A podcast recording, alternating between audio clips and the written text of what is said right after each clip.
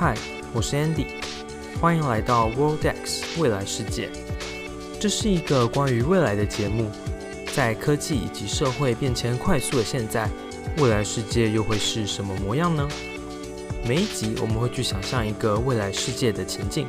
去思考其中可能发生的各种事情。让我们一起探索未来吧。Hello，大家好，今天想来跟大家聊聊的是未来的刑罚监狱体系。在未来世界当中，我们的监狱可能会有什么样的变化呢？或者是我们整个刑罚的体系，可能在整个根本上、原则上，可能会有什么样的调整？我们知道监狱这个概念其实已经存在非常久，所以你可能以前有在历史课本上或者是国文课本上，其实很常看到监狱这样的概念。所以，既然监狱在很久以前，可能清朝、明朝，甚至更早以前的朝代的时候，其实就已经有类似的机制存在了。就我们已经有某种的形式，把人关在一个空间里面，去限制他的移动自由，限制他的社交自由等等的。那为什么这件事情过了几百年，甚至几千年到现在，这样的概念还是没有什么样太大的变化呢？这件事情在未来会不会有机会可以做出什么样的变革？是我们这一集想要去想象的方向。那之所以会想做这一集，是因为我最近刚好重新看了一部我非常喜欢的电影，就是《刺激一九九五》，或者英文叫做《Shawshank Redemption》。那他在讲的故事就是男主角因为被人家诬陷杀人罪而进到监狱里面。那他在监狱里面如何跟这些狱友去互动，去成为朋友，以及说帮里面的警卫、典狱长可能去逃税啊等等之类的，最后怎么去逃离监狱的这样的故事。这部电影之所以会让我很喜欢，原因是我觉得他在描这种对于自由的追求的这件事情，对我来说是我很能够同理的。为什么会这样说呢？因为我自己觉得我人生当中最接近坐牢的时刻，应该就是所有男生都会有的记忆，就是当兵的这段期间。就我们稍微试想一下，现在的监狱体系概念就是我们会把一个人隔离在一个空间里面，去限制他的行动的自由，他行为的自由。这某部分就跟当兵其实蛮像的。你今天会被关在军营里面，你没有办法决定自己今天要做什么事情，你也没办法去控制说当下你的选择是什么。举个例子来说，可能今天长官就是不想要操课，所以他今天就会把整个大部队带到操场，然后让所有人都坐在树荫底下的板凳上，然后大家就坐在那边发呆三个小时。就这件事情在你看来，你可能觉得很没有意义，甚至很没有价值。但是在那个当下，你也不能做出任何的行为来反抗这件事情，因为对你而言的话，今天在这样的空间下，在这个体系之下，长官就是一切的权力来源，所以其实你是没有所谓的行为自由或者是意识的自由的。所以这件事情对我个人而言的话，我自己觉得其实蛮接近坐牢这样的概念的，就是今天当一个人完全没有权利或是没有意识、没有自由去决定说他当下想要做什么事情的话。我觉得某种程度上就跟监狱是有点像的，所以，我们今天想要来讨论的事情是，在未来的科技演进之下，我们的监狱体系可能会有什么样的转变？我觉得我们第一个可以思考的角度是，现在监狱体系有什么地方是可以去优化、去改善的？我自己先想到的一个问题是，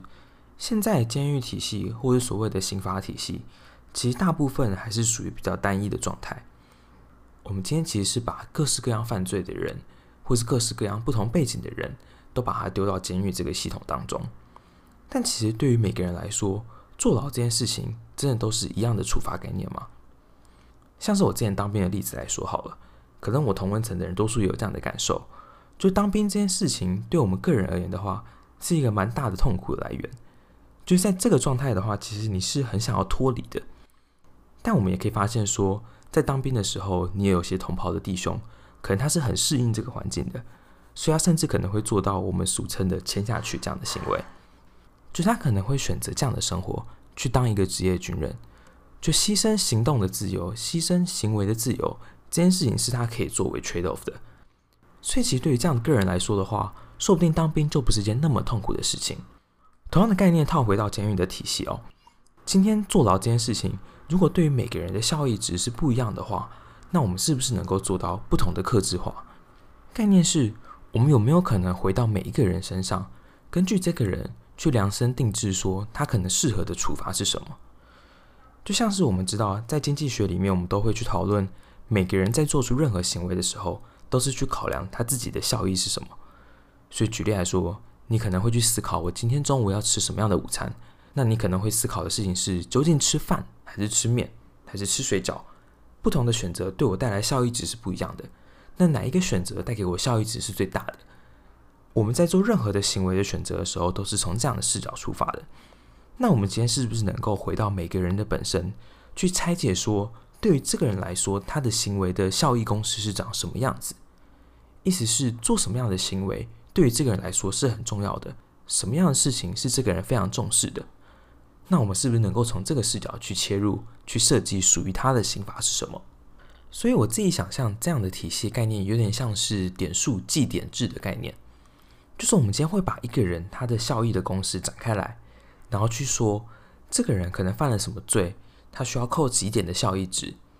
例如说，他可能今天是单纯的闯红灯的行为，那可能就是扣一点的效益值。那如果他今天是偷窃，可能扣三点的效益值。那他可能今天是杀人好了，可能我就是扣五十点甚至一百点的效益值。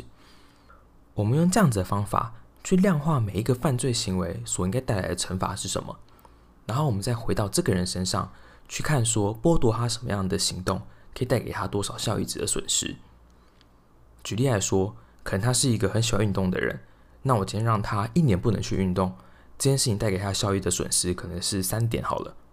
那假如说我今天是一个很喜欢旅游的人，那我限制你不能旅游，可能可以带给你效益值的减损。假如说我今天是一个正在创业的人，今天我所开的这家新创公司对我而言可能是非常重要的一个角色。所以如果说我今天限制你不能去 run 你的新创公司的话，那可能这件事情带给你效益值的损失就非常大。所以我觉得如果是这样的视角切入的话，我们就可以跳脱出单纯去限制一个人的行为，限制他一定要进到监狱作为唯一的惩罚方式，我们就可以带来这样的改变。我就可以去量化这个人的犯罪行为所应该带来的效益值的减损，然后根据他的状态去设计他应该要的刑罚是什么。我觉得我们就可以往更偏向个人化的惩罚机制去发展。相比于现在可能比较单一制式的监狱系统，我觉得这可能是一个可行的方向。那另外一个我觉得现在监狱体系可以去优化的地方是，我们知道现在监狱面对一个很大的问题是。他今天可能进到监狱体系当中去服刑，可能三年、五年，或者是更长的时间。当他今天离开监狱体系，成为更生人之后，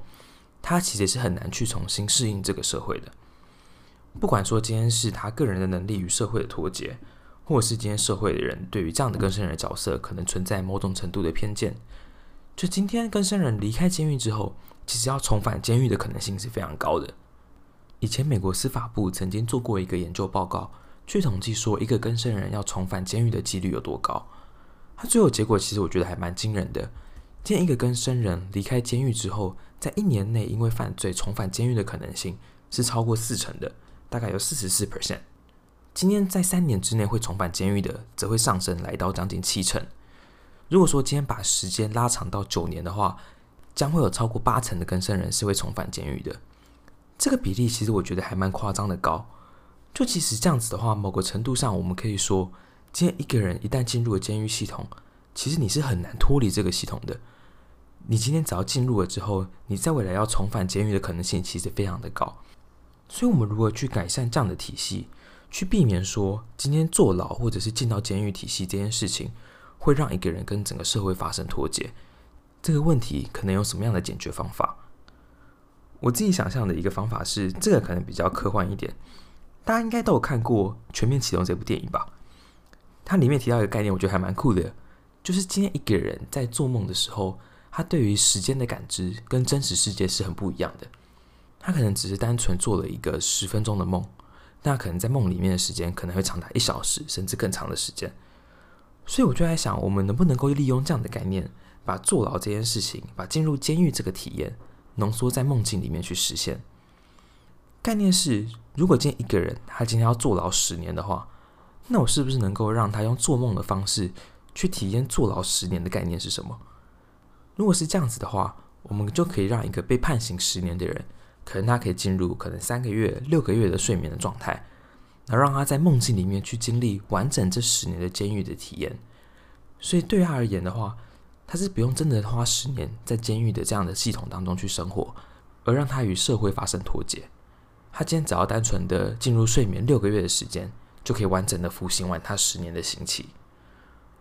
这样子的话，我们就可以大幅降低他需要重新适应社会的成本。而且换个角度来说，我们也省去消耗他十年的寿命，其实某种程度上也是更尊重生命权的一种做法。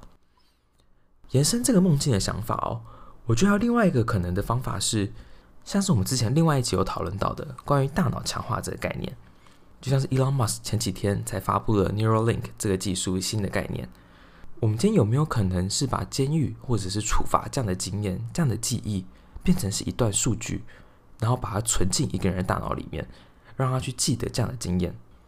概念是我今天可能可以把这样的十年的坐牢经验浓缩成一段记忆。然后放进这个受刑人的脑袋当中，所以他今天这个人就会记得他曾经有十年的经验是在牢里面度过的。所以当他今天的未来要做出行为判断的时候，他可能就可以回溯到这个记忆，去思考说这个记忆有多么的痛苦，所以他不应该做出犯罪的行为。我自己觉得这概念还蛮酷的，因为这样子的话，其实某种程度我们就可以克制各式各样的犯罪的经验了，因为我们今天不需要真的去实践这件事情。我今天只要把这个人所不喜欢的体验、不喜欢的行为，把它变成一段记忆，就是可以直接放进这个人的脑中。举例来说，这个人可能很讨厌吃香菜，好了，那我可能可以把一段疯狂吃香菜的记忆放进这个人脑中。某种程度上，这也是一种刑罚的概念。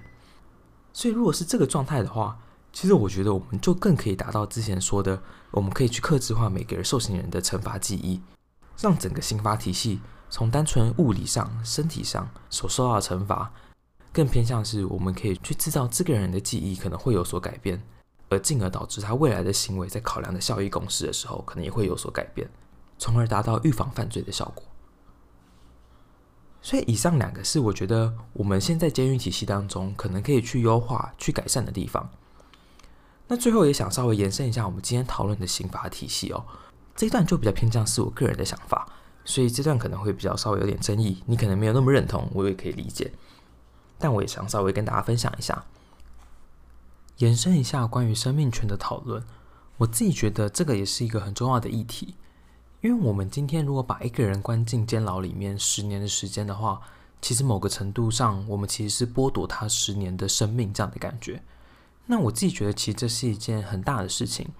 因为今天任何人把时间交付给另外一件事情。某种程度都是在付出他的生命。我们为什么可以去决定另外一个人的生命应该长什么样子呢？或者是说，为什么我们可以去剥夺另外一个人一部分的生命权？我自己觉得这个也是一个议题。所以我在想的事情是，说不定未来我们把一个人的判刑可能判给他十年的刑期，我们可能同时也会搭配可能生命延长的技术，让这个人的寿命可以去延长十年。就我觉得这样子的话，其实对于这个人的生命权是更有保障的一个做法。或者是我们也可以换一个角度思考看看，如果说我们今天只可以知道一个人的寿命有多长的话，我是不是可以用这个人的寿命作为刑罚判定的标准？举例来说，我今天是去说，今天这个人应该被监禁的时间是他寿命十分之一的时间。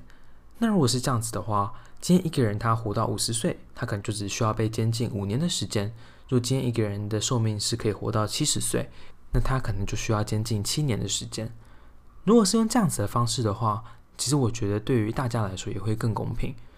就是我们如何在刑罚的体系以及对于生命权的尊重上取得一定的平衡。我自己觉得这也是一个需要思考的事情。首先，第一个哦，就是我们现在的整个刑罚的认定或是犯罪认定，基本上还是以这个行为作为处罚。意思是我们会去界定说，今天偷窃这个行为的犯罪，他所应该受到惩罚有多大？今天杀人这个犯罪的行为，他所应该受到的惩罚有多大？就我觉得我们多是聚焦在这个行为的本身，而去定义出刑罚。但其实我觉得这件事情是有点吊诡的，因为除了去衡量这个人的行为本身之外，我觉得也应该要去衡量说整个社会所应该付出的相应的成本有多高。讲个极端一点的案例好了，今天都一样是杀人。你今天把我杀掉，跟把 Elon Musk 杀掉，这两件事情对整个人类社会带来的影响是完全不同层级的。你今天把我杀掉，可能不会改变今天这个社会太多；但如果你今天把 Elon Musk 杀掉，那可能我们未来可能去到不同星球的时间就大幅的延后，或者未来电动车的发展也会大幅的发生改变。所以，其实每个人对于社会的价值来说是不一样的。所以，我们今天是不是能够把这个视角这样子的事情，把它纳入一个人的犯罪的刑罚当中去做计算？这件事情，我觉得就会延伸到我们之前有讨论到的数位分身这个概念。如果说我们今天可以用数位分身去制造出不同的平行世界的话，其实我们就可以去实验这件事情。我们可以去实验说，今天发生一个犯罪行为，对整个社会、对整个世界带来的影响是什么？我就可以去看说，今天我真的把 Elon Musk 从这个世界上拿掉的话，那对未来世界所带来的成本有多高？我们未来整个科技的发展或者社会价值的进步，这件事情带来的成本有多高？如果是这样的视角出发的话，我觉得其实是从更宏观的概念来看犯罪这个行为。就我们除了单纯从微观的行为本身去界定之外，我们也可以去衡量对于整个世界、对于整个社会所要付出的成本有多高，去评估说这样子的事情，我们应该要让他受到的惩罚有多高。我觉得这可能是一个视角。另外一个视角，我觉得是现在的刑法体系其多半是出于惩罚的概念去出发的，就是我们去思考说这样子的行为应该带来的惩罚有多高。但我觉得我们有没有可能换一个视角来出发？我们有没有可能是用比较偏向是补偿的视角来出发？就像是刚刚前面提到的例子，今天因为你的这个犯罪，所以让这个世界损失了多少效益值？我今天把你关到监狱里面，但是对于整个社会效益值其实是没有什么样的帮助的。所以如果是这样的概念的话，我们今天是不是能够让一个罪犯去做出补偿性的行为呢？举例来说，他今天因为做了这件事情而造成社会上什么样的成本？那相比于让他直接去坐牢里面，在里面发呆无所事事，我是不是可能让他去做一些公益性质的事情，或是可能让他去净滩，让他去一些社会的弱势机构去服务，去帮我们建造整个社会的安全网？这件事情对于整个社会效益值其实是更高的。所以我在想，我们是不是能够融入这样的概念，去思考说，今天单纯去惩罚一个人这件事情，是不是能够往如何让这个人去补偿？整个社会或不同的人，他所带来效益者的损失，这个我觉得是另外一个可能可以切入的方向，就是我们可以跳脱出单纯的刑法体系，而往补偿的机制去走。好，那以上差不多就是我们这一集的内容。这一集的内容可能跟过往内容也是不太一样，这一集可能比较偏向是人文社会视角出发的内容。那我自己其实，在做这一集之前还蛮紧张的，因为我自己其实不是念法律背景出身的。然后我对于人权的议题其实也没有真的理解到非常的深刻，所以我也会担心说这集我会不会讲了什么错误的概念，而被观众当作是法盲。所以如果这集我讲了什么内容，你可能自己没有很认同的话，我也可以理解，也欢迎你来跟我交流。那这集我们主要就是从单纯的监狱的体系、监狱的设计这样的概念，未来可能有什么样的改变，到关于整个刑罚的认定、罪行的认定这件事情的概念上，原则上可能有什么样的转变。我们主要是从这两个视角出发去讨论这一集的内容。那如果你对于类似这样的内容有什么样的想法的话，也欢迎你可以写信告诉我。如果你喜欢这样的内容的话，也希望你可以把这个频道的内容推荐给你的好友，让他知道有这样的内容存在。你应该可以在各大的 Podcast 的平台上都可以找到这个频道的内容。如果你真的很喜欢的话，也欢迎你可以在 Apple Podcast 上留下你的评论。那以上差不多就是我们这期的内容，我们就 See you in the future。